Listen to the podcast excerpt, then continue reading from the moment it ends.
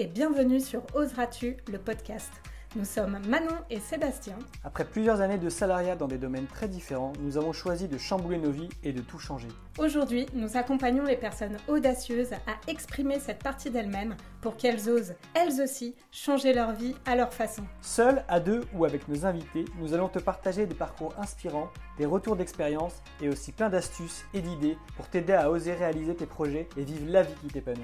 Tout ça dans la joie et la bonne humeur, alors installe-toi confortablement et bonne écoute.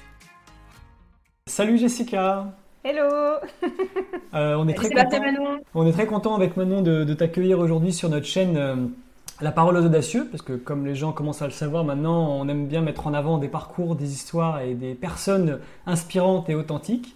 Et euh, du coup, nous, on échange depuis un petit moment sur, sur Instagram. Et tu as une histoire qui est un petit peu hors du commun, voire digne d'un film. Du coup, on va parler de ça aujourd'hui. Donc, je vais te laisser te, bah, te présenter et surtout bah, nous expliquer un petit peu ta vie rapidement, euh, tes débuts, euh, ce que, que tu as fait comme étude peut-être, euh, ce que tu mm. faisais comme travail, etc. Et après, continuer, commencer sur, sur ton histoire, si ça te va bien. Oui, bien sûr.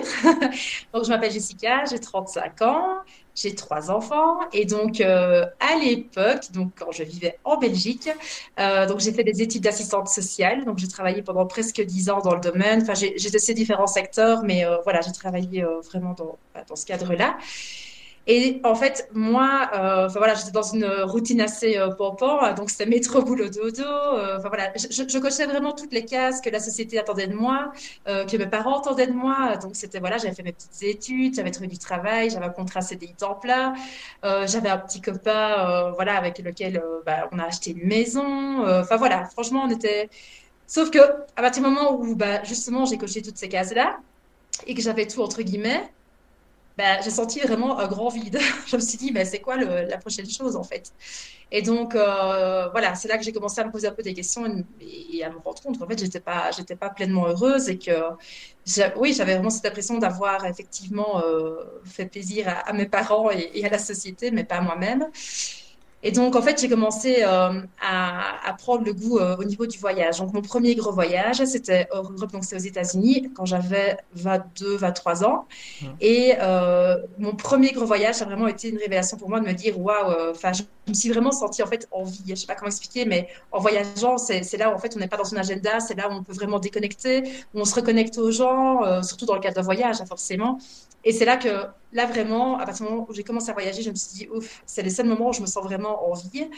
Et, du coup, je me suis dit, mais c'est pas normal. Enfin, si la vie, c'est ça, c'est euh, 15 jours, euh, enfin 3 semaines de congé euh, l'année, et puis le reste du temps, bah, sentir euh, dans une prison de rêve, bah, c'est voilà, c'est pas la vie, en tout cas, que j'ai envie de mener.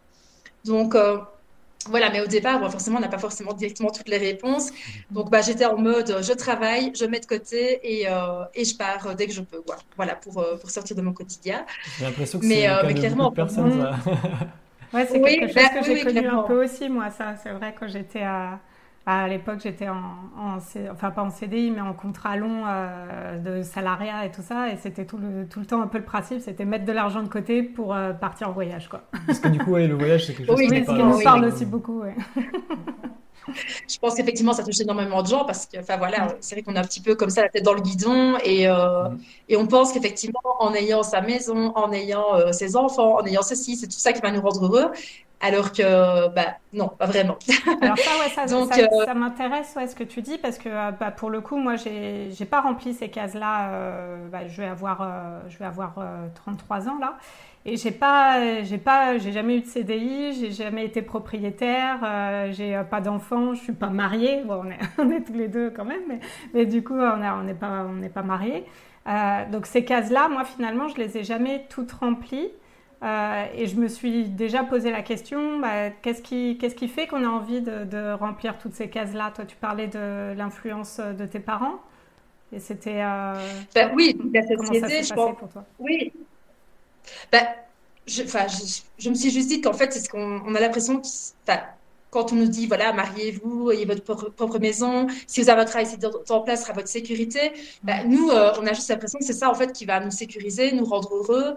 Et donc, on coche une case et puis on se dit, OK, voilà, c'est fait, oui, mais enfin, voilà. donc, quelle est la suivante Qu'est-ce que la société nous propose?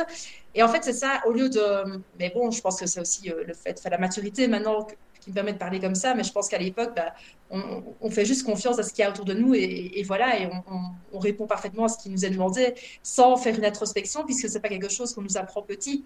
Mm. On nous apprend pas euh, le développement personnel, on nous apprend pas, on nous dit non, non, il faut que tu fasses ça et tu verras, ça va être génial.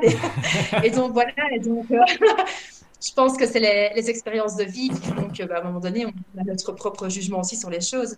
Et donc, euh, bah, moi, j'avoue que ça a été un petit peu. Pense que la vie a bien fait les choses parce que ce qui s'est passé, donc voilà, donc chaque année, je faisais en général un ou deux gros voyages. Et puis alors, c'est en 2014. Euh, donc en 2013, j'avais fait un voyage en Amérique du Sud avec, euh, avec mon compagnon qui m'avait demandé en mariage. Et en 2014, euh, je voulais partir en Inde. Bah, alors, ce qu'il y a, c'est que déjà, quand je suis partie en Amérique du Sud, j'étais partie un petit peu en mode sac à dos. C'est vraiment plus chez l'habitant, enfin, ce qui me plaisait beaucoup mieux. Mais mon compagnon, lui, préférait plutôt le, allez, plus le luxe, les hôtels, voilà, les beaux hôtels, etc. Et donc, du coup, comme pour lui, ça avait déjà été euh, tout un challenge de partir en Amérique du Sud, et là que je voulais repartir en Inde, il me dit, euh, écoute, euh, et donc j'ai proposé à plusieurs copines, en fait, de, vouloir partir avec moi. Enfin, au départ, on n'avait pas directement le choix de la destination, mais voilà, je m'étais dit, bah, on va faire un voyage entre amis. Et finalement, c'est là qui est venu sur, sur le tapis. Et honnêtement, pour moi, ce n'est pas ma destination première. Réellement, je m'étais dit, je voulais voilà, vivre cette expérience-là pardon, entre amis.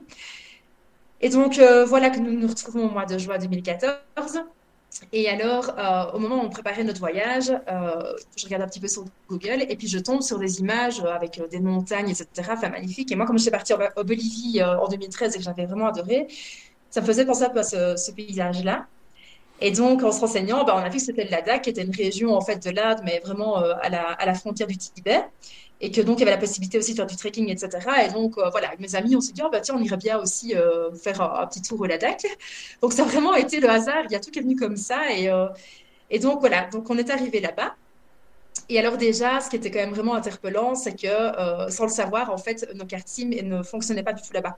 Donc on s'est retrouvés là, sans pouvoir prévenir nos proches que en fait bah, pendant 10 jours ils n'allaient pas avoir de nouvelles parce qu'en fait on a il n'y avait pas de carte SIM il n'y avait pas de, de 4G il n'y avait pas il y avait rien du tout donc on a été un peu ce qui est très rare mais maintenant hein. mm. c'est vrai que c'est dans les voyages bah, classiques, là, je vois, là, on revient de Vancouver, on avait, euh, on peut communiquer comme d'habitude. Enfin, c'est vrai que ça, ça se perd quand même pas mal. oui, après Vancouver, c'est quand même. oui, bien sûr, mais je veux dire, la plupart des, voyages, euh, si, mm. vraiment tu vas pas dans, dans, un endroit perdu quelque part, mm.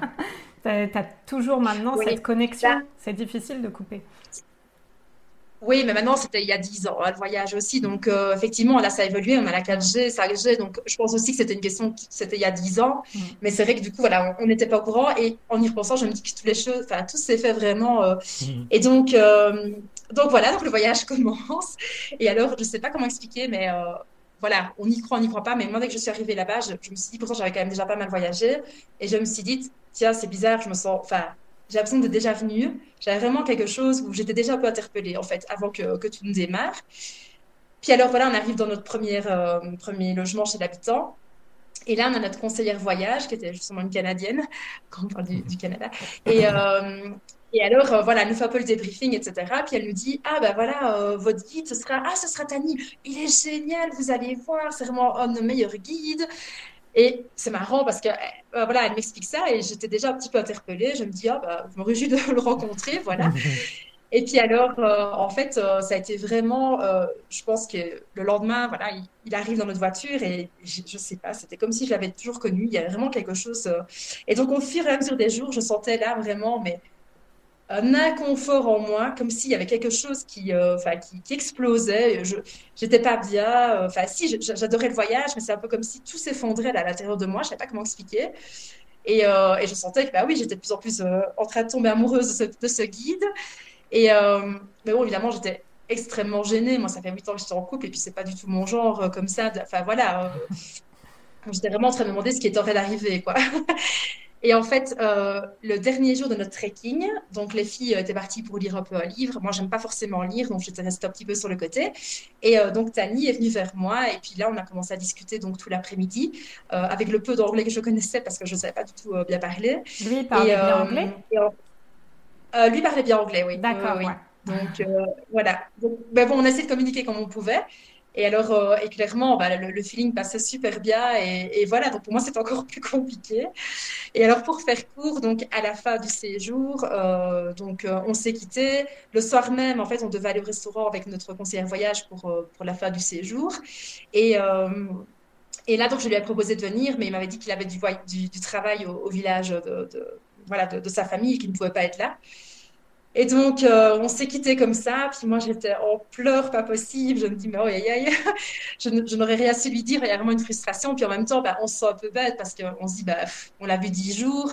C'est certainement aussi un peu l'effet euh, du voyage. Euh, enfin voilà, c'était. J'essaie un petit peu de me raisonner aussi. Et, et puis surtout, j'en avais pas parlé à mes amis. Mais là, du coup, ma meilleure amie me regarde en me disant mais qu'est-ce qui se passe? Un peu bizarre que tu pleures autant. Et donc là voilà elle m'a bien démasqué donc je lui ai un petit peu expliqué. Et puis bon on arrive au restaurant donc euh, on revoit Julie notre conseillère et euh, donc elle, nous demande un petit peu euh, ce qu'il en était. Donc évidemment on était enchantés du voyage.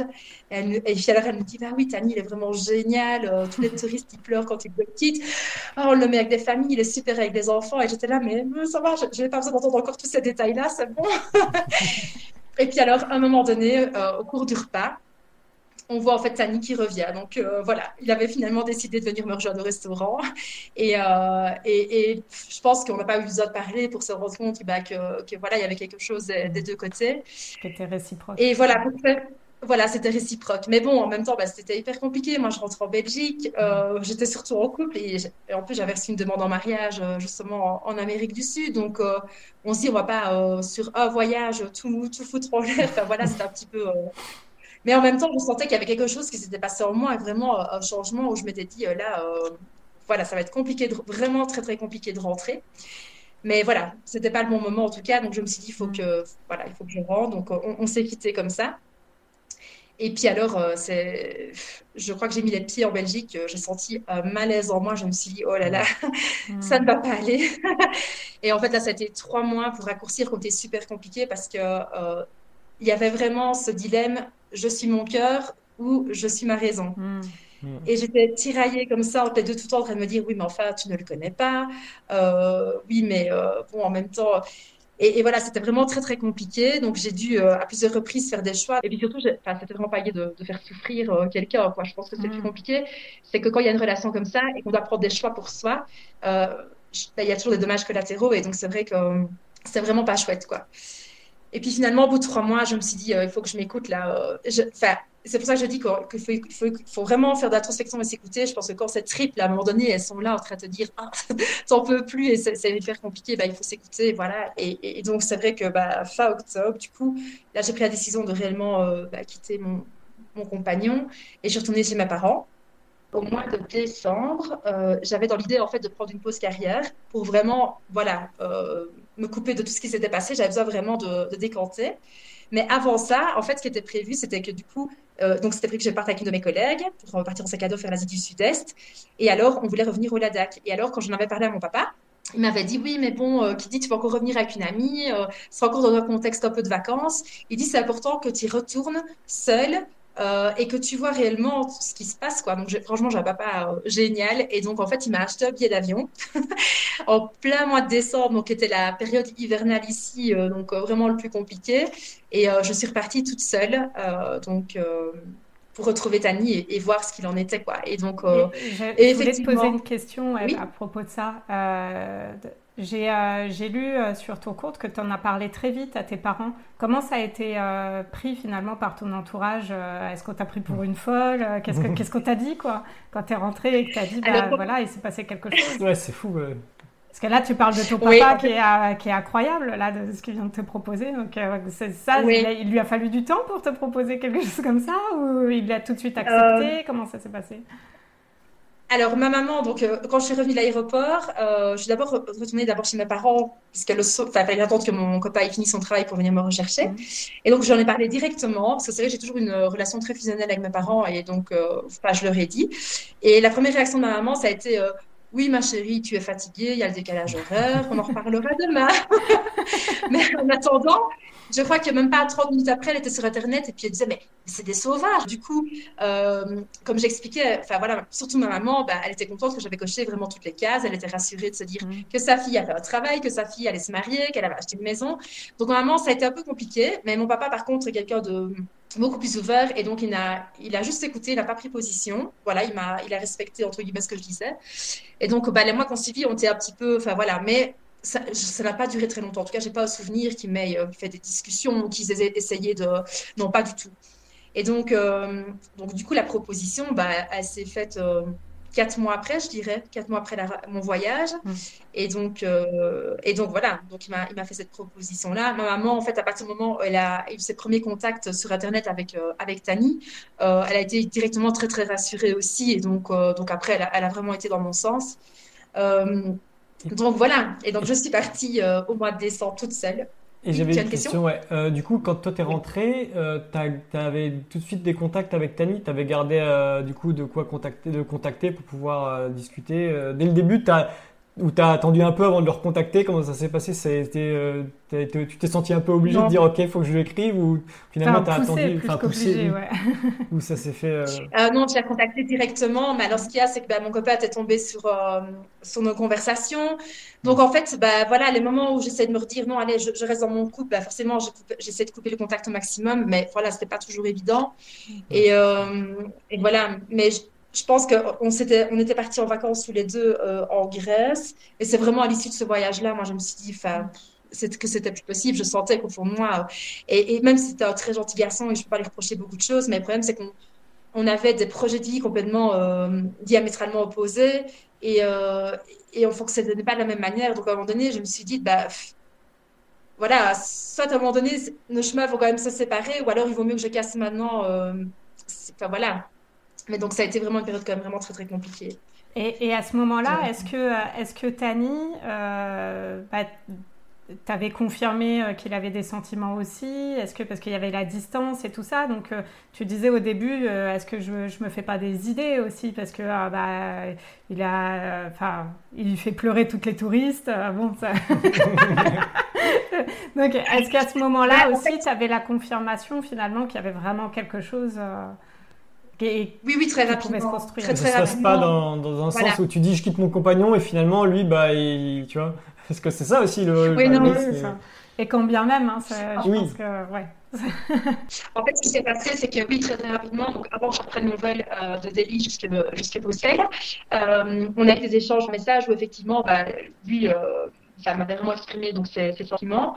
Euh, maintenant, voilà, de nouveau quand même sur la réserve aussi, parce que bah, voilà, comme je ne le connais que depuis dix jours. Quoi. Mais donc, ce qui s'est passé, c'est que quand je suis revenue, c'est que j'en ai pas parlé, mais j'avais contacté Julie, moi, la conseillère euh, voyage, ah. et euh, je lui ai dit, écoute, tu vas me prendre, enfin voilà, je suis désolée de te déranger pour ça, mais je, lui ai expliqué, et je lui ai dit, toi, tu le connais, j'ai juste besoin que tu me dises réellement ce que, enfin voilà, ce que, ce que tu en penses, et parce que pour moi, c'est une décision qui va risque de changer ma vie. Hmm. Et elle m'a répondu, Jess, tu peux vraiment y aller, c'est le plus, la meilleure personne que je connaisse euh, ici au Ladakh. Donc euh, voilà, ça m'a ça m'a quand même vraiment aussi euh, rassurée. Mais après, je me dit, voilà, ça conforte, mais en même temps, ça, voilà, je la connais pas non plus. Donc euh, c'est vraiment se dire à un moment donné, bah, soit on saute dans quelque chose que, bah, voilà, on ne sait pas trop, mais qu'en tout cas, bah, son cœur, il, il, appelle, il appelle. ou alors, bah, on passe à côté de l'opportunité. Et voilà, je crois qu'à un moment donné, c'est vraiment ça qu'il faut se dire parce que de toute façon, chaque expérience est complètement différente, donc euh, je ne peux pas euh, me baser sur ce qui a marché ou ce qui n'a pas fonctionné. C'est mon histoire et, voilà. Hmm. Donc, euh, je crois que là, j'ai vraiment écouté mon, mon, mon, Asta, mais c'est vrai que ça a été compliqué dans l'entourage parce que même dans, autour de moi, dans mes amis, etc., c'était ben, non, qu'est-ce que c'est que ça? C'était juste quelque chose de vacances. Lui, il veut, certainement ses papiers. Enfin, voilà, j'en ai entendu vraiment hmm. des vertes et des pas mûres. Mais malgré tout, malgré ce que j'entendais, je, enfin, je suis quelqu'un qui suis assez borné, donc euh, quand j'ai quelque chose en tête, bah voilà, je, voilà, je me dis que c'est bon. Et donc effectivement, donc euh, ce voyage a vraiment confirmé les choses puisque tout s'est vraiment alors officialisé. Euh, j'ai directement été logée dans, dans sa famille, parce qu'il dormait, enfin, il vit toujours chez ses parents. Et ça aussi, ça m'a rassurée de me dire, bah voilà, il, assume, il me montre directement sa famille, mm. chose qui des fois est compliquée, je pense, dans les couples mixtes il y a quand même souvent ce, problème qu'on ne montre pas directement la famille. C'est toujours euh, des fois un peu compliqué dans certaines cultures. Et là, pour le coup, bah, ça a été vraiment, euh, j'étais accueillie euh, comme une reine. Donc, c'est vrai que ça, m'a super fort réconfortée. Et, donc, voilà. Donc, c'est vraiment ce moment-là où tout a vraiment bien démarré dans notre relation. Mais quand je suis revenue en Belgique, toujours dans mon travail, donc là, j'ai décidé de prendre une pause carrière quand même de 3-4 mois, comme c'était initialement prévu avec ma collègue. Parce que malgré tout, il fallait que j'accuse tous ces mois-là qui venaient de se passer, je sentais qu'il mm. fallait que je me retrouve un peu, euh, voilà. Et donc, je suis partie alors en février euh, avec ma collègue. Et donc, euh, voilà, ça m'a vraiment fait du bien parce que ça m'a permis vraiment d'un peu, bah, voilà, retrouver ce sentiment de vivre au jour le jour, de me recentrer. et surtout, bah, j'avançais en me disant que j'ai vraiment fait le bon choix. Donc, ça, j'étais vraiment aussi mm. rassurée par rapport à ça. Et alors, finalement au mois de mai. Donc euh, là, la distance commençait vraiment à peser euh, très très fort. Et donc là, euh, je, voilà, je me suis arrangée avec mon amie. Elle a continué le voyage de son côté. Et moi, je suis retournée au Ladakh. J'étais au Vietnam. C'était la dernière étape pour moi. Et je suis repartie alors au Ladakh pour le retrouver. Et, et en fait, là-bas sur place, donc ça faisait la troisième fois que je le voyais. Et il m'a demandé en mariage. Et là, je me suis dit, aïe, aïe, aïe. ça m'a... Grosse pression. grosse question, bah, surtout que bah oui, j'avais une demande euh, en mariage auparavant, donc euh, ouf. Mm. Et en même temps, bah, je savais que c'était aussi un peu la seule issue pour qu'on puisse vivre une relation de couple euh, comme tout le monde, parce que bah, clairement, pour des Indiens venir en, Europe, c'est la croix et la bannière. Lui, il était guide indépendant, donc il n'a aucun justificatif de revenus, surtout qu'ici, au Ladakh, il n'y a que 4 mois de saison, donc mm. c'était certain qu'il n'aurait pas eu de visa touristique. Donc il y a un peu tout ça qui se, qui se remet. Euh. Donc là, petit message à maman. Maman, il me demande en mariage, qu'est-ce que je dois faire? Et elle m'a répondu, ma chérie, le divorce, ce n'est pas fait pour les chiens. je me suis dit, bah oui, voilà. Et donc euh, voilà, je me suis dit au final, bah, si même ça viendrait à ne pas aller, euh, bah, au moins j'aurais vécu l'expérience et je ne regretterais pas de, ne pas avoir essayé. Quoi. Hmm. Et donc voilà, nous nous sommes mariés, donc du coup en Inde civilement. Et euh, ça m'a permis en fait de pouvoir faire justement bah, tous les documents pour qu'ils puissent euh, revenir alors en Belgique parce que bah, forcément on a eu une discussion autour de ça. Et euh, lui a été vraiment très très clair en disant écoute voilà moi je ne rêve pas du tout de venir en Europe. Mmh. donc pour les mauvaises langues qui pensaient qu'il voulait se marier pour avoir ses papiers bah, moi justement j'ai trouvé un qui ne voulait absolument pas venir en Europe. Et voilà. Mais maintenant il comprenait bien la situation. Donc, bah, moi j'étais en CDI temps plat et puis mmh. moi je lui avais dit écoute comme je suis très bourlagueuse au départ et que justement ce quotidien me pesait, je l'ai vraiment vu aussi comme une opportunité pour mm. moi de pouvoir quitter justement cette, euh, cette vie. Mais je lui, voilà, la seule chose qui était importante pour moi, c'est que je puisse retrouver quand même une maison dans laquelle j'ai quand même mon confort euh, européen, parce qu'il y a une différence entre venir, euh, voilà, 15 jours en vacances en été et de rester toute l'année avec l'hiver, etc. Parce que pour se faire une idée, c'est comment, c'est comment là-bas finalement en termes de confort, enfin en tout cas à l'époque quand tu étais mariée euh, Alors, euh, bah, oui, toujours maintenant, bah, il n'y a pas d'eau, pas d'eau courante. Donc, euh, en tout cas, la maison de ses parents, où on est resté d'ailleurs un an quand on est revenu ici, c'était tous les matins, il fallait venir à un certain poids d'eau parce qu'il n'y a pas d'eau qui s'écoulait tout le temps. Et donc, on était avec des jerrycans à remplir, etc. pas de toilette à l'intérieur de la maison, c'est un trou à l'extérieur. Donc euh, voilà, pas de chauffage, pas de chauffage central. Donc les hivers, euh, il peut faire jusqu'à moins 20 degrés. Et donc euh, voilà, il n'y a pas de chauffage central. Donc il y a juste, en fait, c'est du chauffage avec, enfin, au bois, quoi. Mais, mais c'est pas du tout effectif parce que comme les maisons ne sont pas isolées, bah, ça va chauffer très fort. Puis dès que le feu va s'éteindre, bah, il fait nouveau très très froid.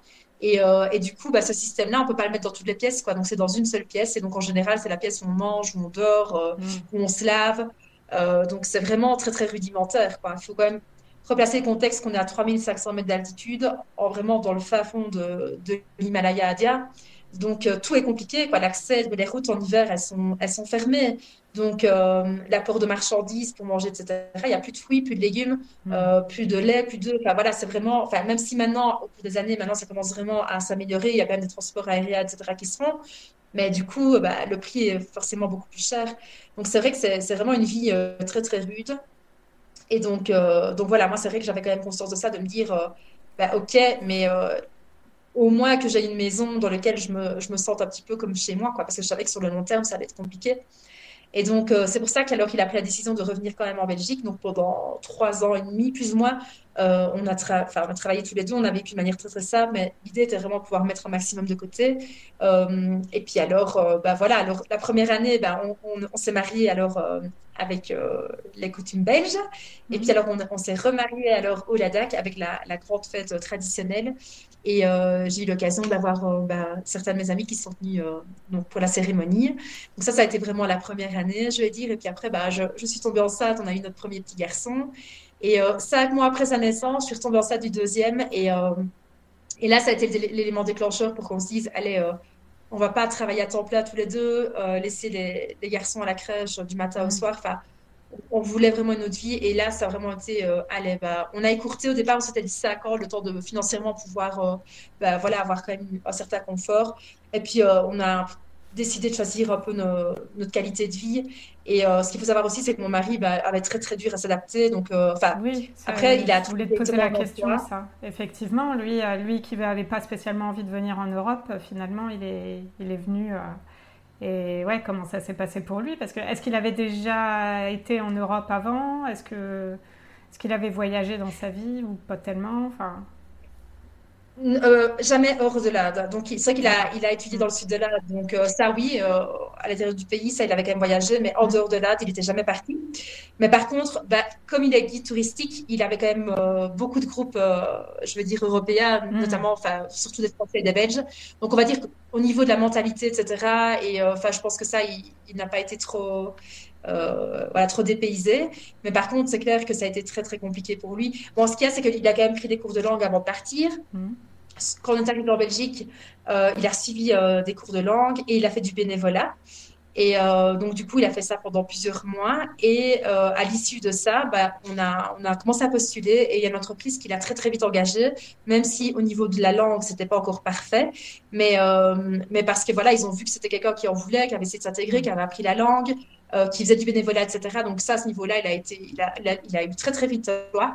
Mais pour lui, la vie le rythme de vie était très compliqué parce que bah, chez nous, c'est euh, c'est voilà, c'est métro, boulot, dodo. Et mm. ici, c'est plutôt, on est en mode, euh, on est cool. Euh, enfin voilà, même au travail, si on n'y reste pas toute la journée, c'est pas grave. Mm. Si son enfant est malade, on peut le prendre avec au travail, il n'y a pas de problème. Mm. Donc, je vais dire que c'est clair que. Et puis le fait qu'il n'y a pas d'interaction comme ça entre les gens, il y a très très peu d'interaction. Ce qu'il avait, il en parle souvent et ce qui l'a beaucoup marqué, c'est de savoir que je connaissais même pas mon, mes voisins en fait. Tes deux premiers enfants, du coup, ils sont nés en Belgique ou en Inde, du coup En Belgique En Belgique. Donc, ils Les trois, même, non? Alors, oui, ça, je n'étais pas prête quand même. Donc, euh, ils je suis en Belgique, oui. Ok, Non, parce qu'il fallait pas le système nationalité euh, belge, médical.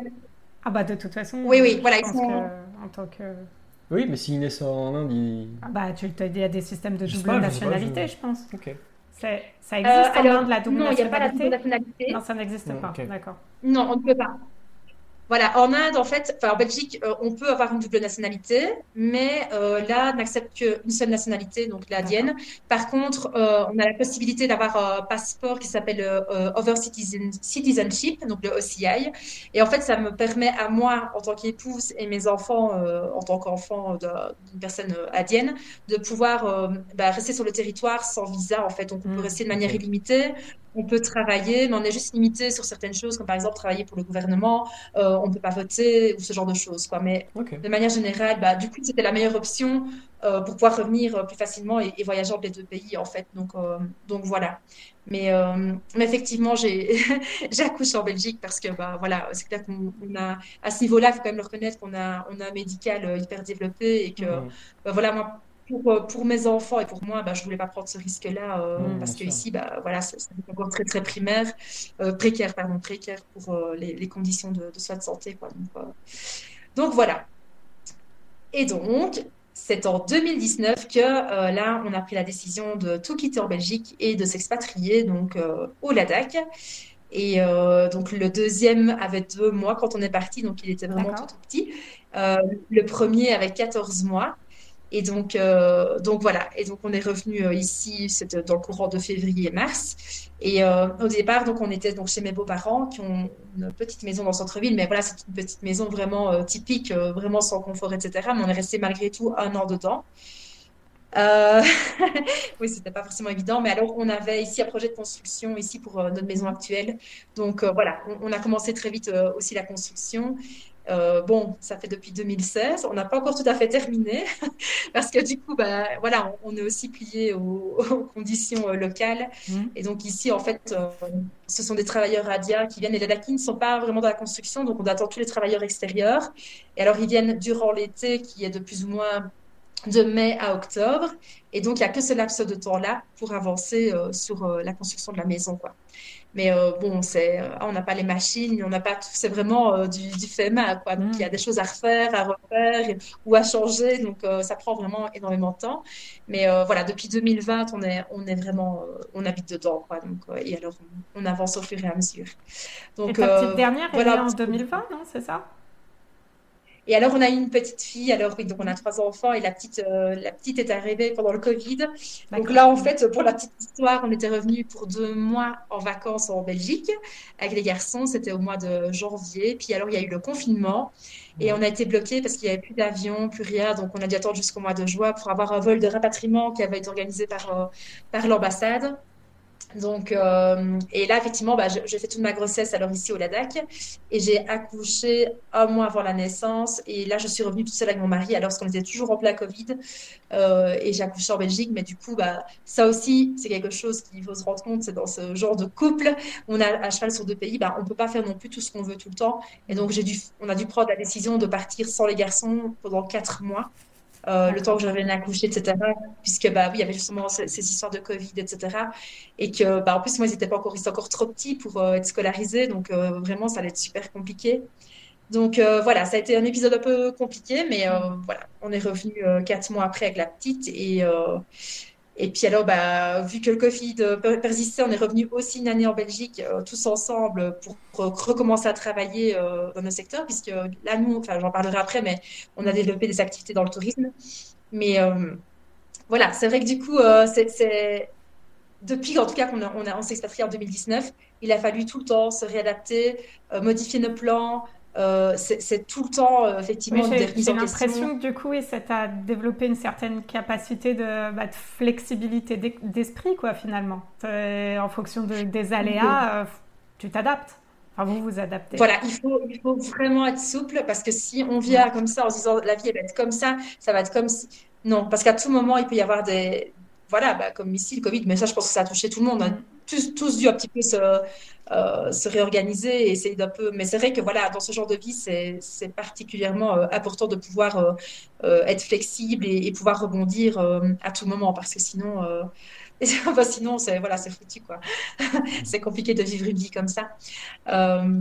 mais donc voilà. Et donc je dirais que c'est depuis un an ici, on a une vie un peu plus stable. On commence tout doucement. Donc, et là, ça fait ça va faire dix ans de mariage. Donc c'est pour dire. Il a fallu presque dix ans maintenant euh, pour trouver enfin bah, voilà, notre stabilité à tout niveau. Et, euh, et c'est pour ça que même si j'ai jamais regretté mon choix, même si je suis profondément heureuse, euh, la vie n'est pas de tout repos et clairement, il faut se battre, il faut se battre. Et c'est à un moment donné où, et c'est marrant parce que ça, ça tombe à ce moment-là, mais j'ai vraiment l'impression que je récolte enfin tous les fruits de tous les efforts qu'on a fournis et de tout ce qu'on a mis en place. Quoi. Donc, euh, qu'est-ce qui, qu'est-ce qui a pu être les plus grands challenges finalement que, que tu as rencontrés dans, ce, bah, dans cette nouvelle vie? Euh, Pour moi, ça a été vraiment euh, la stabilité financière et cette sécurité. Parce que moi, je, en fait, les gens m'ont beaucoup posé la question et ne sont pas toujours dans la compréhension, mais c'était bah, pourquoi bah, tu, tu quittes pas totalement la Belgique pour rester ici? Mm. C'est vrai que ça aurait été une facilité, mais en fait, le problème, c'est que quand on est comme ça dans un autre pays. Euh, alors, ça fait toujours rêver à vivre à l'étranger, mais une fois qu'on le fait, euh, c'est quand même aussi difficile de couper euh, totalement ses racines. Hmm. C'est difficile de, voilà, de tout couper. Et puis surtout que bah, moi, en plus, bah, c'est pas comme si j'étais dans un autre pays européen ou dans un autre pays où il y a un bon système de sécurité sociale, où on a des bons soins médicaux.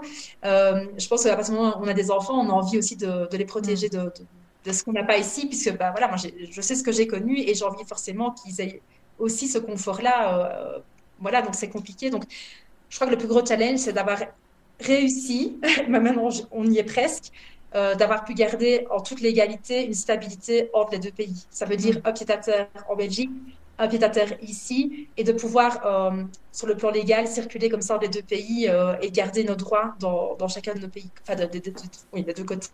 Moi, j'ai une petite question juste pour ceux qui Ça, c'était vraiment le parcours combattant. Ouais.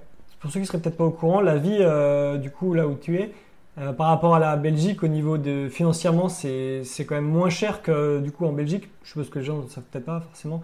Mais au niveau du coût de la vie, est-ce que c'est à peu près, euh, comment tu peux nous dire? Parce que peut-être que les gens ne connaissent pas du tout. Mhm. Donc, euh, oui. Alors, ça dépend pour certaines choses. par exemple, justement, au niveau alimentation, essence, etc., ce n'est pas forcément moins cher parce que tout est apporté. Et donc, par exemple, le paquet de pâtes va coûter 3 euros ici. donc, voilà, un paquet de scampi, pas de crevettes géantes, je sais qu'en France, vous appelez ça comme ça, ça va être 25 euros. Donc, euh, donc voilà, pour montrer un petit peu. Donc, je vais dire, à ce niveau-là, euh, c'est pas forcément moins cher. Maintenant, bah, en termes de construction de maison, euh, le matériel n'est pas forcément moins cher, mais la main-d'œuvre, par contre, est, oui, est beaucoup, hmm, beaucoup, plus. Donc, ça va vraiment dépendre J'étais étonnée. Moi, je pensais justement, bah oui, là, ça va vraiment être un niveau de vie euh, pas cher. Mais finalement, ça ne pas. Je trouve que ce n'est pas non plus. Ce qu'il y a, c'est qu'en Europe, on a la chance d'avoir des magasins plus low cost. Enfin voilà, on, peut encore euh, acheter sur Internet, on peut encore faire des comparaisons, etc. Ici, on n'a pas beaucoup de choix. Donc, on est obligé de prendre ce qu'il y a. Et donc, mm. euh, bah, on n'a pas beaucoup de. Il n'y a pas beaucoup d'offres de marché. donc voilà, je ça dépend un petit peu. Et puis alors aussi, un aspect important, c'est que bah, si on veut se déplacer, c'est l'avion. Hmm. Si vraiment on veut sortir de la montagne, euh, ou alors il faut faire trois jours de voiture. Pour, pour aller à ah New Delhi, ouais, c'est comment ça se passe? C'est l'avion? Alors, euh, donc si c'est en été, les routes là sont dégagées, mais bon, voilà, ici il y a eu des, inondations à Manali, donc par exemple, même ici on en été, on ne sait pas prendre la route, hmm. euh, donc c'est l'avion, et donc bah, ça, les compagnies aériennes l'ont bien compris, et donc les prix des billets d'avion sont extrêmement chers hmm. pour un trajet de une heure, mais donc ce n'est qu'une heure de vol jusque Delhi, mais les voilà, l'offre est forcément limitée, donc mm. euh, ça, peut être euh, plus cher. Quoi. Et au niveau des, des, vols, il y en a quand même régulièrement pour euh, ou c'est plutôt faut prévoir un peu à l'avance parce que du coup il y en a pas beaucoup ou si ça va en fait c'est quand même. Non, ça va, ça va. En matinée et ils en ont, ils en ont vraiment beaucoup rajouté. On a l'équivalent en moyenne de 6 vols, 6-7 vols en matinée, mais c'est juste la matinée. L'après-midi, ah il n'y a plus de vols. D'accord. donc ça, non, ça c'est quand même bien desservi. Donc, euh, donc voilà. bah, ça aussi, pour se déplacer, c'est quand même aussi un, certain coût. Donc, euh, euh, avant, avant, avant, de revenir sur votre projet, je, voulais te poser une question aussi sur, bah, sur la différence de culture et que, bah, parce qu'on parlait de, des challenges que vous aviez pu rencontrer tout à l'heure. Est-ce que du coup, dans un couple mixte comme ça, tu dirais que ça pousse à des adaptations pour communiquer Est-ce qu'il y a des choses qui ont été difficiles? Enfin, Ça m'intéresse d'avoir un peu ton point de vue sur, sur ça. Voilà, j'allais ajouter le, le, deuxième challenge, c'est celui-ci, c'est vraiment s'adapter à la culture. Donc en fait, euh, moi ce qu'il faut savoir, c'est que donc mon mari, quand il a été très, très clair avec au départ, il m'avait aussi dit que donc c'était le fils aîné de la famille et que dans leur tradition, bah, le fils aîné doit s'occuper de ses parents. Hmm. Et donc euh, j'avais dit bah oui, il y a pas de souci. Et donc moi dans ma tête, je m'étais dit bah oui, on, on fera une maison, on peut faire une à côté, il euh, n'y a pas de souci. Sauf qu'en fait, bah, j'avais pas très bien compris que donc nous, en fait, l'idée c'est vraiment de vivre tous ensemble sous le même toit. Et donc, euh, voilà, ça, ça a été vraiment aussi un challenge parce que bah, moi, j'ai quitté de chez mes parents, j'avais 20 ans. Je suis euh, quelqu'un de super indépendante. Je dois avoir le contrôle sur ma vie et il faut que ça tourne comme moi. J'en ai envie. et là, je me suis retrouvée dans un système familial qui n'était pas le mien, avec une culture différente. Et donc, euh, ça, très clairement, il a fallu aussi des années parce que, enfin, c'est. Soit en fait, on est tout le temps en confrontation, soit tu te dis, bah non, je veux que ce soit comme moi, euh, comme je veux, comme ça. Euh, ou alors, à un moment donné, il faut aussi. Euh, et donc, ça, ça a été. Alors, heureusement que j'ai vraiment des beaux-parents en or. Enfin, j'ai vraiment une belle famille qui est. Enfin, ce sont des gens qui sont vraiment beaucoup plus dans le bien-être des autres que dans leur propre bien-être. Mm. Et donc, ils ont toujours tout fait pour que je sois le pour que je me sente le mieux possible. Il y a des choses que, voilà, par exemple, eux mangeaient très très tard le soir, et moi je vais avoir une structure pour les repas, bah, voilà, comme chez nous, quoi, 7h, midi, 18h30, 19h. Et euh, voilà, même la maison en soi, c'est une maison très européenne, bah, ils, ont, ils ont tout accepté, quoi. Donc je veux dire, entre guillemets, eux de leur côté, ils ont vraiment fait tout ce qu'ils pouvaient. Mais c'est vrai que moi, sur le plan personnel, j'ai vraiment dû travailler sur moi. Euh, sur pas mal de, plans. Quoi. Donc effectivement, il y avait euh, cet, aspect de vivre en famille, et donc ce qui veut dire que bah, voilà, l'intimité de la, la, famille euh, au sens euh, strict, comme nous on la connaît, bah, il n'y a pas. C'est mes grands, enfin, mes beaux-parents s'occupent de mes enfants comme s'ils étaient aussi euh, leurs propres enfants.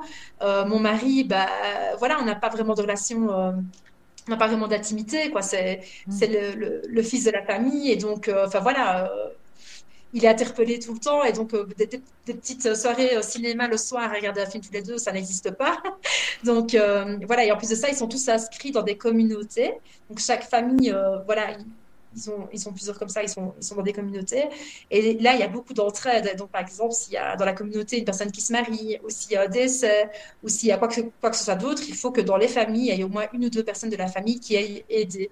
Hmm. Et donc, voilà, moi, je, j'ai dû m'adapter à ça et me dire, bah, j'ai pas mon mari pour moi, quoi. Mm. Euh, il fait partie de la famille, il y a ses parents, il y a sa communauté.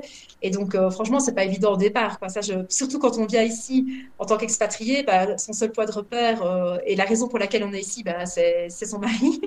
et, et, et, pourtant, il n'est pas tellement présent parce que, bah, voilà, parce qu'il doit se, partager avec tout le monde. Et donc, ça, c'est vrai que ça a été, ça a été compliqué. Et puis, bah, les enfants aussi, où bah, l'éducation est partagée. Donc, ça aussi, c'est pas forcément évident. Il y a des codes comme ça qu'on ne comprend pas toujours. Euh, quand le premier, mon premier petit garçon est né, euh, on a su faire venir mes beaux-parents en Belgique. Et par exemple, pour expliquer euh, une différence de culture, c'est que dès que le petit pleurait, ma belle-mère bah, le prenait, mais il avait que quelques semaines, il avait deux semaines, je pense, quand il est arrivé. Et elle le prenait directement dans ses bras. Et en fait, elle le faisait pour me soulager, pour que par exemple je puisse manger, etc. Et moi, je vivais comme, euh, bah non, c'est moi la maman, c'est moi qui dois prendre mon enfant s'il pleure. Enfin, et donc, il y a, y a, plein de petits jeux comme pas de petits jeux, c'est pas des jeux, mais de petites différences comme ça culturelles où ça peut créer vraiment vite des, grosses incompréhensions, quoi.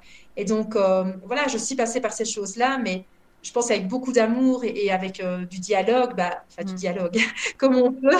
je pense que voilà, on, surmonte les étapes, mais ça prend du temps. Ça prend vraiment du temps. Et il faut vraiment euh, euh, mettre de l'eau dans, son vin de, chaque côté, quoi.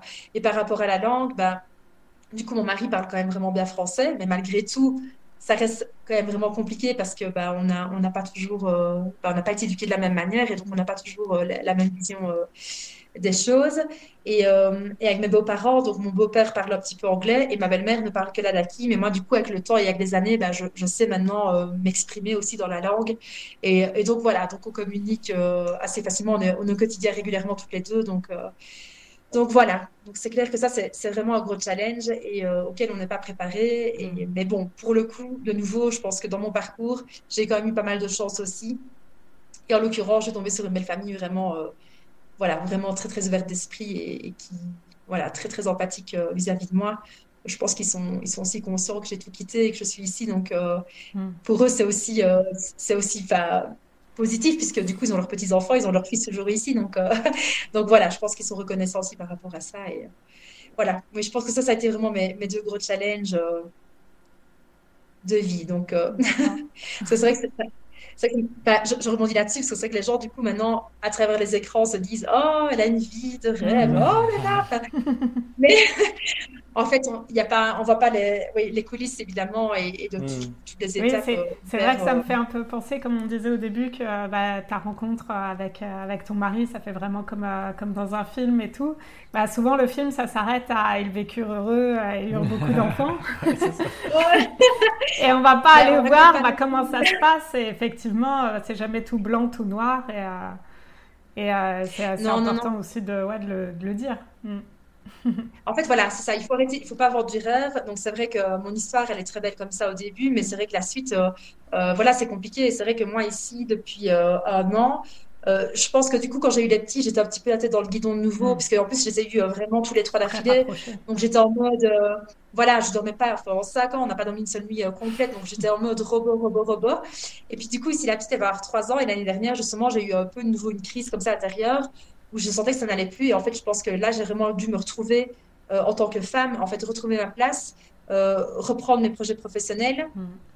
Et donc, ça a été toute une phase aussi qui a été compliquée parce que mon mari ne comprenait pas forcément non plus. Donc, voilà, il a vraiment, ça a été. Et, là, en fait, je me suis dit, ouf, là, il faut que je fasse quelque chose. Et ce que j'ai fait, c'est que je me suis intéressée au développement personnel. Mm. Et euh, depuis un an, j'ai mis plein de choses en place. J'ai mis une petite routine matinale. j'ai vraiment essayé de changer mon, mon, mindset et vraiment essayé de me dire euh, dans la positivité, parce qu'en en fait, en vivant comme ça ici, dans des conditions de fac qui sont très compliquées, on pourrait vraiment euh, bah, crouler quoi, et se dire, allez, c'est bon, on rentre, on abandonne, on abandonne tout. Et j'ai vraiment essayé de travailler pour voir le positif. Et, vraiment, euh, avec mon mari, on a vraiment essayé de travailler aussi sur notre relation. Et, et, voilà, et, je pense que le développement personnel m'a énormément aidé à pouvoir maintenant euh, bah, tenir le coup et vraiment trouver maintenant euh, ma place et, me sentir vraiment bien. Quoi. Mais donc, c'est vrai que c'est tout un parcours. Et, mais malgré tout, je me suis jamais dit euh, non, tu as fait le mauvais choix ou j'ai jamais eu de regret. Mmh, tu jamais regretté. C'est pas parce qu'on Voilà, c'est important, je pense, de comprendre, et c'est ce que j'ai envie de faire passer aux gens, c'est que même si euh, voilà, vous prenez une décision que vous pensez que ce la décision qui va changer votre vie et, positivement, etc., c'est pas pour ça que ce sera facile, mais c'est pas pour ça non plus qu'il faut abandonner. Il faut, il faut se battre, en fait, il faut travailler dessus. Et puis c'est là qu'à un moment donné, bah, les choses vont s'ouvrir et que réellement on va être euh, épanoui. Mais c'est pas une décision qui va changer sa vie, ta, vie. Euh, du jour au lendemain de manière waouh c'est super beau quoi mm. il faut on va passer par encore plein d'étapes moi je dis ça fait dix ans hein. et, et c'est maintenant que j'ai l'impression que là ça s'ouvre enfin pour nous mais donc, euh, ça peut prendre encore beaucoup de temps. Mais je pense que réellement, qu'on a pris la bonne décision et qu'on est sûr d'être sur le bon chemin, on le ressent. Enfin, il n'y a jamais eu ce, ce doute-là. Même si je sais que c'était compliqué et je savais que ça allait l'être, bah, le fait d'avoir pris, d'avoir fait ton bon, ton bon choix, ça t'aide à donner la force en fait de pouvoir euh, bah, surmonter tout ça et d'avancer. Donc, euh, c'est quelque chose que tu as senti alors du coup vraiment que c'était la direction qu'il fallait prendre. Tu parles d'instinct beaucoup dans, dans tes publications. oui. Donc ce serait vraiment finalement euh, écouter euh, ce que notre corps nous dit, quoi. C'est ouais, c'est ça, c'est trip. C'est trip, voilà. Oui, vraiment. C'est se détacher vraiment du, euh, du regard des autres, de ce que les gens peuvent nous dire, parce qu'en fait, les gens, ce qu'ils nous disent, c'est juste uniquement une projection de leur propre peur. Hmm. Donc, c'est pas méchamment, c'est normal, ils veulent, ils ont peur pour nous, mais le problème, c'est que du coup, ça peut vraiment nous, nous affecter dans, dans nos choix. Et ça, je pense qu'effectivement, il faut, c'est pour ça que c'est important vraiment de se recentrer. Alors, la tête, ce qu'elle nous dit, bah, c'est aussi nos peurs, c'est aussi, euh, donc, euh, ça peut partir dans tous les sens. Mais je pense que réellement, notre cœur et notre trip ne nous mentent jamais. Mm. Et, ça, je pense que vraiment. Et puis, de toute façon, c'est comme je disais, ce que j'en parlais justement, euh, je parlais de mon histoire à des, des, touristes francophones qui étaient venus. Et je leur disais, de toute façon, si même, imaginons que voilà, moi, mon couple n'aurait pas été, ou que ben, je me serais dit que c'était une expérience de vie et ça m'a mm. fait grandir et ça m'a appris des choses. Donc ça aussi, il faut pas avoir peur de se dire que c'est pas parce que à ce moment-là, ben, on sent qu'on doit aller vers là, mais qu'après, ben, ça ne va pas ou qu'il y a eu autre chose ou quoi. Ben, c'est juste se dire, bah, ok, mais c'était mon chemin de vie, c'était mm. une étape que je devais passer et j'ai appris ça de cette expérience et ça me permet de pouvoir euh, remonter sur autre chose. Mais voilà. Finalement, c'est l'idée que c'est pas, ça peut pas être un échec parce que ça t'apporte des choses. Euh, Et qu'il y a toujours quelque chose de, de, positif à tirer, même si c'est pas, pas toujours évident au début. Euh, Même si aussi tu peux pas anticiper ce qui va se passer, finalement, il y a, y a, du bon. Il y a toujours du bon à retrouver, et puis euh, ok, bah c'est bien, c'est beau. Il n'y a pas d'échec, ça de nouveau, c'est la société aussi qui nous, euh, qui nous montre que l'échec c'est quelque chose de, super négatif en fait. Mm. Et donc c'est pour ça qu'on on, on, a peur de se confronter à, à, quelque chose qui ne va pas, alors qu'en fait il faudrait juste pouvoir se dire, bah ok, de cette expérience-là, qui n'a pas été comme je le souhaitais, qu'est-ce que j'ai pu en apprendre, qu'est-ce qui, qu'est-ce qui me permet de, de grandir en fait, tout simplement. Et donc, c'est vrai, maintenant, c'est vrai que moi, j'ai cette capacité de pouvoir rebondir. Et donc, c'est vrai que si quelque chose ne fonctionne pas, bah, c'est pas grave. Je, je, me dis, OK, j'ai appris ça, de ça, de ça. Et hop, pour rebondir, on passe à autre chose, quoi. Et, je pense que du coup, bah, c'est ce qui nous permet de pouvoir vraiment évoluer et de ne pas stagner en disant oui, mais qu'est-ce qui n'a pas été? Mais non, c'est pas grave, il faut rebondir.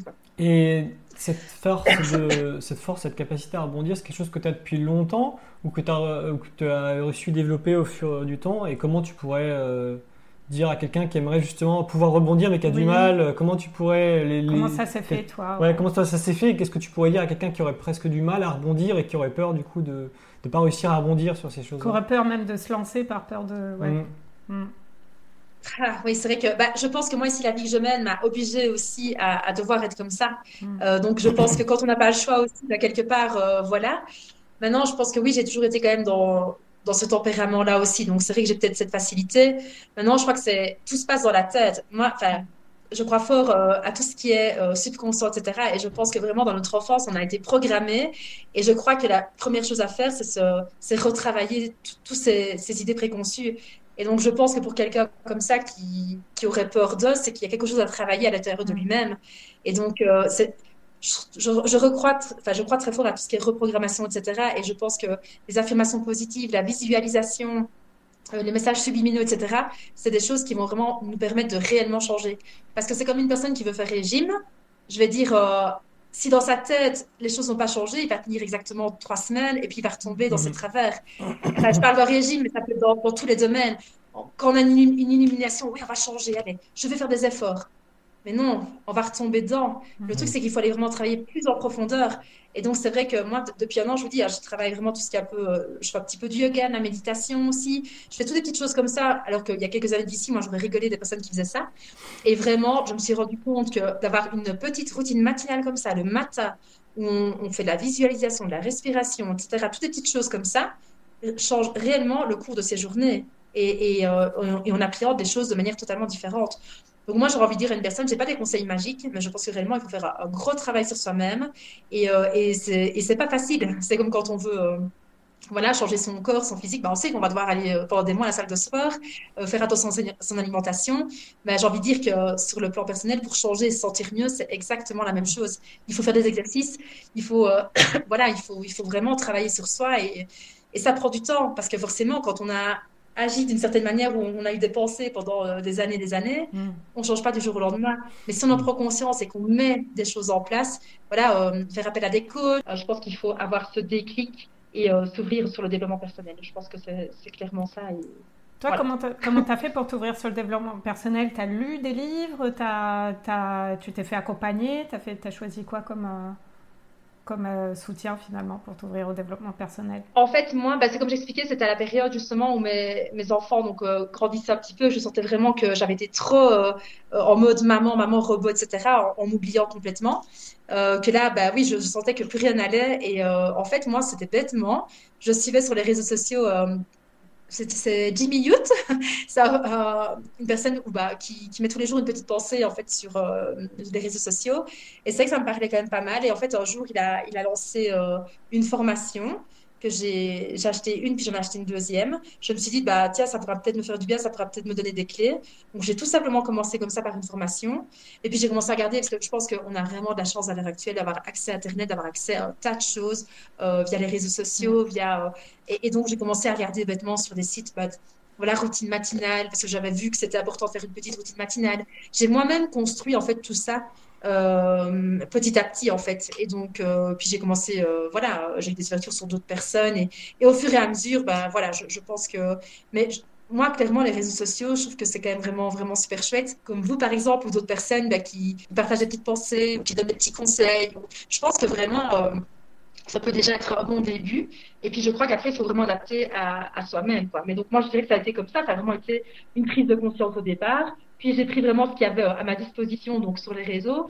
Et puis j'ai décidé d'investir un petit peu dans, des formations. Et, et puis voilà. Et puis j'aime beaucoup les podcasts aussi. J'aime pas forcément lire, mais euh, voilà, les podcasts, je trouve aussi que ça, peut être super intéressant.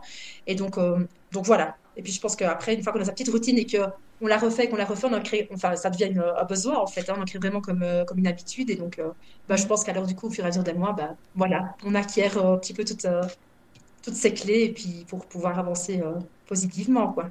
Ce que tu disais aussi et qui a été important dans ton parcours, c'est le fait de bah, justement de redévelopper un projet professionnel euh, qui te tenait à cœur. Donc, euh, bah, je veux bien que tu nous en dises quelques mots aussi sur ça, parce que j'ai vu passer des petites choses. Euh, ouais, ça, ça, a l'air intéressant. Ah, ça aussi, ça a été tout le parcours du combattant. Ben, en fait, il faut savoir qu'avant de voyager en Inde, donc moi, je suis assistante sociale de formation, et à partir du moment où j'ai commencé à voyager, j'ai eu vraiment ben, voilà, la passion du voyage. Et donc, mon rêve, c'était d'ouvrir une agence de voyage.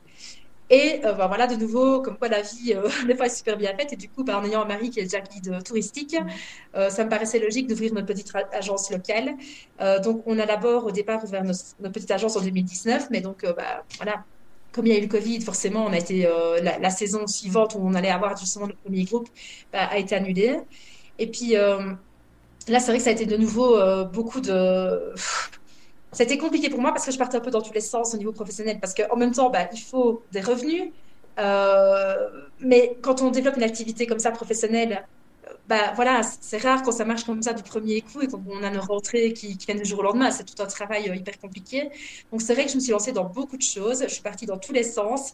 Et euh, donc il y a eu l'agence de voyage. C'est vrai que je m'étais lancée un petit peu. Donc du coup, j'ai regardé un petit peu ce qu'on pouvait faire à distance pour, pour gagner de l'argent. Euh, donc, euh, moi, à ce moment-là, ma réponse était le marketing relationnel.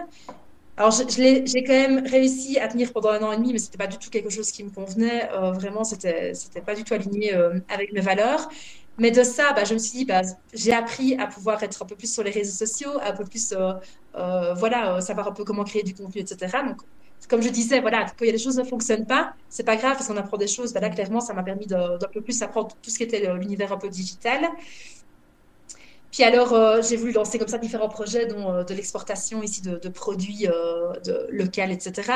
Mais là, de nouveau, bah, ça a été un peu compliqué parce que je suis tombée sur un fournisseur qui mettait ses prix très haut en se disant que j'allais les vendre très cher en Europe. Et du coup, bah, ça a été compliqué aussi. Donc, je pense que j'essaie vraiment un petit peu, un petit peu de tout. Et puis, alors ici, finalement, je me suis vraiment rendu compte que ce qui était important, c'était d'avoir une sécurité financière au départ. Donc, même si c'est pas cool de travailler comme salarié, euh, mais je me suis dit vraiment, c'était ce qui, allait me permettre en fait de pouvoir, euh, bah, euh, voilà, avoir cette sécurité, cette stabilité. Alors, personne n'y croyait parce que bah, du coup, je suis assistante sociale de formation, donc c'est un peu compliqué de trouver un métier. Je veux dire, on peut travailler comme ça en télétravail, enfin à distance. Et alors, bah, de nouveau, voilà, je, je, suis tombée sur une fille sur Instagram qui qui parle beaucoup de la finance euh, et du développement personnel. Donc, c'est ça que j'aimais bien. Elle avait vraiment cette niche-là. Et je l'avais contactée justement pour avoir un peu des infos pour euh, comment bah, réussir à développer un peu des revenus passifs, etc. Et, euh, et, de là, deux mois après, donc c'est vrai que ça avait très très bien matché entre nous. Elle m'a contactée, elle m'a dit bah, écoute, je cherche une assistante pour travailler avec moi à 4 5 est-ce que ça, t'intéresse? Et j'ai dit oui. Voilà, donc comme quoi vraiment quand on veut quelque chose, enfin voilà, il faut, il faut pas, il faut pas lâcher les bras, il faut se créer des opportunités. Et donc là, du coup, maintenant, bah, j'ai, un boulot, euh, enfin, j'en ai même une, un, deuxième comme assistante virtuelle, alors que j'avais aucune euh, connaissance là-dedans. Mais euh, voilà, donc, entre guillemets, maintenant, j'ai ce boulot stable là. On a notre agence de voyage qui commence à tourner de mieux en mieux. Et, mais du coup, c'est quatre mois de saison, donc c'est clair qu'on ne sait pas vivre toute l'année avec ça. Mais en tout cas, durant la saison d'été, bah, ça nous permet d'avoir quand même encore un peu des revenus on a, on a construit quand même une grosse maison, donc du coup, bah, on a décidé de garder deux, trois chambres et de faire euh, des chambres d'hôtes. Donc ça aussi, ça nous permet d'un petit peu euh, gagner, euh, gagner notre vie. Moi, en parallèle, ici, j'ai lancé un projet de, de, retraite holistique uniquement pour femmes. Donc la, la, première aura lieu ici l'année prochaine. Donc voilà, ce qui est chouette, c'est que bah, là, du coup, il y a quand même cette sécurité que j'ai réussi à trouver, mais ça me permet de pouvoir quand même développer plein de projets autour, mm. euh, de, vraiment ce qui m'anime. Et donc, euh, enfin voilà, il y, a vraiment tout qui se met tout doucement en place. Et, euh, donc voilà, et alors du coup, en Belgique, on, a, on s'est lancé, donc on a, on a fait un investissement immobilier. On a acheté un terrain bah, là où j'habitais, et là, on, est, on attend notre permis pour pouvoir mettre en place des, des tiny houses. Euh, donc, euh, comme ça, ça me permettrait d'avoir un petit pied à terre en Belgique et de pouvoir le louer aussi en Airbnb euh, quand on est ici en Inde. Donc, voilà. Donc, ça, a été beaucoup de risques, de prises bah, voilà, de financières, etc. Ça a été beaucoup de stress. Mais là, on commence vraiment à développer plein de petits projets qui font qu'on va pouvoir maintenant vraiment pouvoir en, vivre et être bien. Quoi. Donc, donc voilà. Là, de nouveau, bah, comme conseil, c'est vraiment je crois que de toute façon, c'est important de faire quelque chose qu'on aime. Ça, c'est super important, c'est certain. C'est vrai qu'on est malheureusement dans une société où s'il n'y a pas d'argent, bah, on ne sait pas faire grand-chose. Donc, euh, surtout nous, bah, quand on revient comme ça à ça, qu'en Belgique, euh, bah, les billets d'avion, c'est certain que c'est mm. un budget euh, colossal. Donc, du coup, le, salaire local n'est vraiment pas suffisant. donc voilà, je pense que si les gens ont la possibilité d'avoir comme ça, bah, et, je pense que ça c'est génial parce que ça, tout se digitalise. Donc quelque part, il y a moyen de trouver maintenant du travail il y a plein de possibilités. Moi, au départ, je pensais qu'il y avait que le marketing relationnel. Et au final, quand on se renseigne un petit peu, bah, il y a tellement de moyens de, gagner de l'argent euh, comme ça euh, par Internet, je vais dire, qu'il y a vraiment la possibilité de pouvoir créer quelque chose. Quoi. Et puis de mm. faire bah, son projet de cœur euh, sur le côté et de le développer, voilà, clairement. Et puis de. Voilà, ici, bah, on a une maison, on s'est dit, allez, on va garder une chambre, on va faire un, petit Airbnb. Il y a toujours moyen. Donc. Là, de nouveau, les conseils, j'ai envie de dire, il faut sortir de sa zone de confort, il faut sortir de ses, voilà, il faut. Moi, je sais ce que je veux. Je veux la liberté. Je veux donc voilà. J'essaie de trouver des solutions pour, euh, pouvoir financièrement euh, bah, faire revenir de l'argent, je vais dire. Peut-être pas des choses que j'aurais voulu faire au départ ou qui sont, qui sont des choses que j'adore faire, mais voilà, je pense qu'il y a toujours moyen de trouver des, des solutions, qui conviennent. Qui conviennent pour, bah, pour pouvoir continuer à développer tes projets à côté. pour les personnes qui, bah, à qui ça parle trop, qui ont envie d'aller visiter ta région et tout ça, c'est quoi le, le mieux finalement? C'est qu'on partage ton compte Instagram, tu en as plusieurs à partager, tu nous diras tu nous diras et on mettra tout en description en tout cas.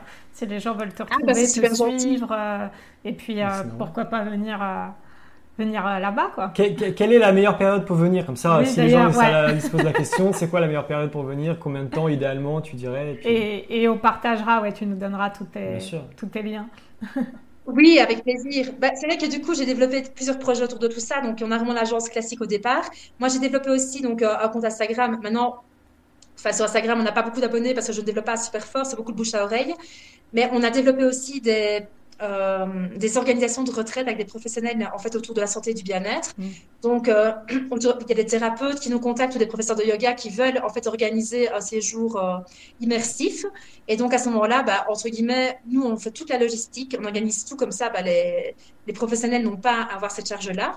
Et eux, en fait, ils partent avec leur groupe et alors ils, donnent leur session. On regarde ensemble pour créer justement leur itinéraire. Donc on a cette partie-là du côté de l'agence.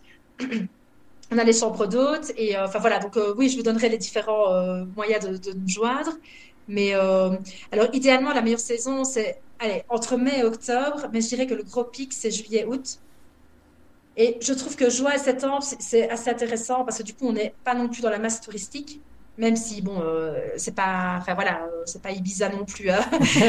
c'est déjà un tourisme euh, c'est un tourisme déjà sélectionné hein. c'est des gens qui aiment la culture qui aiment c'est des amoureux de la nature des trekkers etc donc c'est clair que voilà la plage il n'y a pas mais oui, je dirais que, enfin, moi, septembre, ça reste mon mois préféré, mais en tout cas, entre mai et octobre, ça reste vraiment correct pour, pour voyager ici, quoi. Et alors pour la durée, bah, ça dépend un petit peu de, ce qu'on fait évidemment. Euh, ça peut vraiment être orienté euh, donc euh, visite culturelle, etc. Les monastères, il y a des, super beaux lieux comme il y a des, grands lacs, etc. à aller voir. ou alors bah, il y a des personnes qui viennent vraiment en trekking, quoi. Donc c'est vraiment pour faire du trek. Mm. Il y a des expéditions aussi qui sont possibles de faire, mais allez déjà 15 jours, ça me paraît vraiment vraiment correct. Ce qu'il y a, c'est qu'on perd déjà beaucoup de temps dans les voyages parce que mm. souvent on arrive en cours de nuit euh, à Delhi. Et donc, les vols, bah, c'est le lendemain matin, donc on perd déjà presque une journée. Et puis, ce qui est chouette, c'est de coupiller quand même avec euh, le Rajasthan, quoi, parce que c'est vrai que le, le Ladakh, c'est pas l'Inde qu'on connaît, c'est le Tibet ici, en fait. Hein. On, est, beaucoup plus dans une culture tibétaine. Et donc, c'est vrai que si euh, les personnes ont l'occasion de, de, goupiller avec, par exemple, le Triangle d'Or pour aller voir le Taj Mahal, etc., en Inde, et, de voir vraiment l'ambiance indienne, je trouve que c'est pas mal de, de, combiner les deux. Donc, donc voilà. Ah, ça donne envie en tout cas. Ouais, c'est clair. On viendra peut-être en chambre d'hôte, hein, ces quatre. Ouais.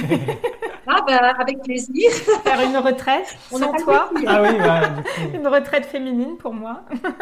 ah, une retraite féminine. Bah, c'est vrai que ça va être chouette parce qu'on a fait appel à, à 5-6 personnes euh, différentes, des professionnels différents. Donc, il y aura une conseillère en images, euh, il y a une, dame qui va s'occuper plus de tout ce qui est énergétique, etc. Il y a une neuropsychologue. Il y a... Enfin, on a vraiment fait quelque chose de, très, très... Euh, complet. On a, on a six inscriptions pour le moment. J'aurais bien voulu en atteindre 20, donc on verra bien. Mais voilà, en tout cas, c'est une première édition, on verra bien. Mm. Mais, euh, Et cette retraite spirituelle, ça se fait sur combien, de, sur combien de temps quand les gens y viennent? Euh, de, quoi quand je m'appelle euh, à des partenariats avec des professionnels? Non, ceux qui veulent faire la, Ta première édition, là, c'est sur une semaine? Ah oui, pour les femmes. c'est 12 jours, 11 nuits. 12 jours. Donc, en général. Oui, parce qu'en tout fait 15 jours, souvent, ça fait beaucoup pour les gens. Mm. surtout quand ils partent seuls, enfin, surtout ici, il y a des mamans, etc. Et euh, du coup, voilà, une semaine, c'est vraiment trop court, mais 12 jours, c'est 10-12 jours, c'est quand même vraiment la bonne tape pour des retraites euh, plus spirituelles. Ouais. Ok. Donc, euh, voilà. franchement, hmm? c'est top. Hein. Ouais. Et comment tu fais pour. parce que tu as, as, plein de projets en même temps, c'est quoi un petit peu tes ton mantra, comment tu fais pour euh, t'organiser? Parce que gérer plein de business en même temps, avoir des idées, etc. Est-ce que tu as des petits. Et en, plus, en étant maman de bah, trois ouais, voilà. Euh, comment tu fais? Voilà. Est-ce que tu as des, tips, des conseils ou même des, des, choses à nous dire par rapport à ça? Franchement, ça, je crois que ça fait partie de ma personnalité. Je suis quelqu'un qui a tout le temps besoin. Enfin, je, ne sais pas rester comme ça. Euh, il faut toujours que je travaille. Il faut toujours que je suis toujours en action. Donc, après, oui, je pense que l'organisation est super importante. Bon, moi, j'ai deux de mes enfants qui vont déjà à l'école. J'ai plus la petite. Mais c'est vrai que ça, par contre, le fait de vivre avec ma belle famille, c'est quand même vraiment euh, une aide considérable parce que je ne dois pas gérer non plus euh, tout comme quand je suis en Belgique, en fait. Hein. Donc, déjà, on est huit dans la maison. Donc euh, le matin, bah, le ménage, euh, les repas, enfin voilà, tout le monde s'entraide. Et donc ça, ça me permet d'avoir aussi beaucoup plus de temps. Mm. Et alors, bah, c'est vrai que voilà, je, je, me lève très tôt le matin. Ça, c'est vrai que voilà, c'est... Je dors tôt le soir, mais je me réveille très tôt le matin. Je suis super productive. Donc je vais me réveiller vers 5h, 5h30 du matin. Je vais faire ma petite routine matinale. Euh, je vais sortir un petit peu le chien, etc., pour prendre l'air. On fait le ménage et à 9h, j'ai terminé tout. Quoi. Mm. Donc, du coup, de 9h jusqu'à 14 heures, je veux dire, là, je vais travailler de manière intensive.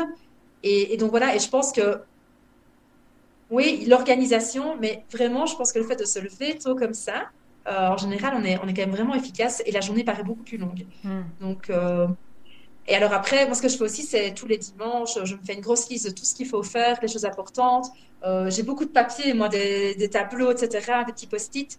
Et, et voilà, et je crois qu'il faut vraiment travailler sur sa discipline mmh. et la procrastination, c'est ça, c'est la clé. Parce qu'en fait, la motivation, elle part et elle revient. Donc, euh, soyons clairs que c'est quelque chose qui n'est pas constant. Mais par contre, le fait, à ce moment, on se dit, bah non, euh, on se pose pas la question, on n'a pas le choix, c'est comme ça. Demain, on fait tac, tac, tac, tac et on s'organise. Bah, c'est comme ça qu'on avance. Et le fait d'avoir un plan d'action aussi, je pense que vraiment, ça peut nous aider. Mmh. Quand on a, on, a, on a quelque chose à faire, un objectif ou quoi, bah, c'est le décomposer, se dire, OK, on va faire comme ça. Vraiment avoir un plan. Parce que sinon, si on n'en a pas, bah, on retombe très vite dans notre euh, ok, bah, oui, on fera ça dans deux semaines. Oui, mais ça sera dans trois semaines. Non. Là, maintenant, moi, avant, j'étais comme ça. Hein. Je remettais vraiment tout, tout, au lendemain. Ou si je voyais quelque chose traîner à terre, je ne le ramassais pas. Je me disais, oh, c'est bon, je vous prendrai après. Et maintenant, je me dis, non, si tu peux le faire en moins de cinq minutes, tu le fais. Et donc, du coup, euh, c'est bien ça. c'est ça. Ouais. Je pense que c'est oui, l'organisation, la discipline. Enfin voilà, de nouveau, j'invente rien, on le sait bien, mais c'est pas, pas évident. Mais ça aussi, c'est quelque chose qu'on peut travailler. Mmh, bien sûr. C'est un sujet qui nous parle beaucoup, forcément. parce que dans le coaching, c'est quelque chose qui est récurrent et qui revient souvent. Donc, oui, euh, la mise en action, bah, c'est des sujets, oui, qu'on est amené à beaucoup voir euh, dans les accompagnements de coaching. Mmh. Et surtout, même si ça prend du temps au départ et que c'est compliqué, il faut savoir que sur le long terme, à force de répéter ces actions-là, ça devient une habitude et que ça mhm. devient un besoin. Donc, euh, c'est ça aussi qui est important de qu'on comprenne, c'est que tout au départ demande un effort et que c'est pas facile. Mais voilà, après, ça, ça, ça, fera partie de nous. Et donc voilà, voilà ce que je peux donner comme, euh, comme conseil. Mais je ne suis pas euh, parfaite. J'aime ce que je donne. mais, non, C'est plus pour inspirer que pour se vanter. Oui, voilà. Du coup, moi, j'aurais juste une dernière question avant qu'on finisse, du coup. Euh, ma dernière question, c'est du coup, bah, quel conseil, toi, tu pourrais donner à quelqu'un qui, qui hésiterait à faire soit un projet ou bah, oser écouter son cœur, pour, euh, par exemple, comme toi, tu as vécu? Qu'est-ce que tu pourrais euh, conseiller à quelqu'un qui est vraiment dans le doute et qui ne sait pas comment faire? Peut-être un conseil simple ou voilà, un truc à partager pour les gens qui qui aimeraient se lancer peut-être dans un business aussi ou et cause pas trop euh. Qui ont quelque chose qui, ouais, qui les titille et qu'ils osent, euh, qu'ils osent pas. Ouais. Est-ce que tu aurais quelque chose à partager pour, bah, pour tous ceux qui pourraient nous écouter euh, Un petit mot de la fin, quoi? Moi, j'aime bien, j'aime bien décrire. Donc, quand j'ai quelque chose qui n'est pas clair en moi ou que j'hésite ou que j'ai peur, je prends bêtement un carnet, un bic et je mets les avantages, les inconvénients et euh, ça, ça m'aide aussi à le fait d'avoir surécrit, de, de pouvoir aussi un peu mieux visualiser les choses. Mmh. Euh, donc ça, c'est peut-être un conseil que je pourrais donner, c'est de mettre sur papier et de vraiment euh, essayer de, de, se reconnecter à soi le plus possible. Alors clairement, le conseil numéro 2, c'est de ne pas parler de vos projets aux gens, parce que hmm. ça, souvent, ça peut nous influencer énormément. Ça, j'ai déjà remarqué que moi, je suis quelqu'un qui aime bien partager, j'aime bien... Et en fait, quand je vois quelqu'un qui n'est pas dans le même mood que moi ou qui va pas trouver ça génial, bah, ça va vraiment me, me casser intérieurement. Hmm. Et alors que ça se trouve, c'est vraiment quelque chose de super chouette. Mais ça, je pense que donc c'est important de garder aussi son petit jardin secret par rapport à ses projets, pour ne pas euh, non plus être influencé. Et alors, bah oui, c'est ça, effectivement, le fait de mettre par écrit. Et puis alors, bah, commencer à se renseigner. Une fois qu'on a une idée de projet comme ça, voir un petit peu bah, de nouveau sur Internet, euh, bah, euh, voilà les formations qu'il peut avoir autour de ça pour pouvoir développer son projet, de pouvoir voir s'il n'y a pas des coachs, etc. Vraiment voir les outils qu'on peut avoir à sa disposition et le potentiel de, son idée, voir ce qui est faisable. Et puis je pense que ça aussi c'est quelque chose qu'on ne fait pas forcément, mais c'est investir en soi-même. C'est se dire, OK, bah, voilà, je, je, mets autant d'argent, je me forme, puisque voilà, le, savoir c'est le pouvoir, comme je dis. Mm-hmm. Et donc c'est vrai que c'est super important aussi de, pouvoir bah, se lancer et se dire, OK, j'ai envie de faire ça. Euh, mais qu'est-ce que je dois faire? Et c'est de, voilà, d'être en action, de, se former. Et puis, euh, oui, je pense que, que c'est ça. Et puis, euh, bah, toujours être connecté oui, à ses intuitions, quoi, à son cœur. Mhm. Donc voilà. Et puis de nouveau, bah, si c'est pas ça, c'est pas grave, tu as appris quelque chose, mais peut-être que ça va t'emmener sur un autre chemin. Et moi, clairement, moi, dans mon parcours aussi professionnel, c'est tout ça qui s'est passé. C'est que j'ai testé des choses, j'ai appris des choses, mais ça m'a emmené vers d'autres choses. Voilà, je crois que c'est super important en tant qu'être humain, c'est de se dire qu'il n'y a rien de fixe et qu'il faut pouvoir avoir cette capacité malléable de pouvoir toujours euh, bah, rebondir. Et c'est ça qui est génial dans la vie aussi, c'est de se dire qu'en fait, on peut, tout peut changer à tout moment et on peut vraiment euh, aller vers quelque chose parce que on évolue constamment. Donc, euh, du coup, je pense que c'est bête de pouvoir se dire qu'on va pouvoir chaque fois emmener tout avec soi et avec son changement, quoi, et, adapter les choses les unes aux autres. Donc, donc voilà. Bah, c'est une super conseil. Ouais. c'est une super conclusion de tout ça. Euh, moi, ce que je voulais préciser, et du coup, parce qu'on ne l'a pas dit au début, et là, je pense que ça a été compris, euh, si ça a pu friser ou avoir des petits soucis de connexion à des moments, c'est que bah, du coup, tu es, es, loin de nous. là, et tu es, aux portes de l'Himalaya. Ou comment on dit là-bas? C'est dans l'Himalaya, carrément, dans la chaîne de l'Himalaya où tu es ou c'est, euh? Oui, c'est l'Himalaya. Bah, si vous voulez, je peux vous montrer. Ah ouais. Voilà. Eh oui. Ah oui, d'accord. Dis donc, ouais. Super, le voyage. On dirait, on dirait, un poster, arrête. Ouais. oui, c'est un fond vert. Donc bien sûr, on s'excuse si ça a un peu frisouillé ou quoi à des moments, mais, euh, mais euh, c'est tout le charme de, de cette interview, bah en fait, euh, avec, avec cette distance et, et la chance qu'on a, comme tu disais, d'avoir les réseaux maintenant et qui nous permet de, de faire des choses comme ça. Et bah, merci, merci pour cette interview. Euh, c'était vraiment hyper inspirant. Il y a eu plein de choses intéressantes de dites et j'espère que ça va plaire à, nos auditeurs. En oh, c'est sûr. Mais ouais, ouais, merci beaucoup d'avoir pris du temps pour, euh, pour nous partager tout ça. C'était un vrai plaisir. Avec plaisir. Mm. Ouais, et puis du coup, euh, on, on, reste en contact, on suivra tes projets avec, avec grand plaisir et, et surtout, bah, n'hésitez pas si jamais bah, ça vous a plu à déjà euh, vous abonner au compte de Jessica, aller la voir, etc. Et puis, euh, et puis euh, ou à même nous poser des questions à nous, on peut faire le relais, ou à toi directement si tu es OK. Faut pas hésiter. Oui, bien sûr, avec plaisir. Et, même, c'est comme je disais, j'aime beaucoup de parler de mon histoire parce que mm je pense qu'effectivement, ça peut, ça peut aspirer, ça peut aider les gens. Et donc, vraiment, euh, ça, ça me fait vraiment super plaisir, en fait, de pouvoir partager mon expérience. Et donc, euh, enfin, voilà, s'il y a quelqu'un qui a des questions aussi par rapport à ça, ça me ferait vraiment aussi plaisir d'y répondre.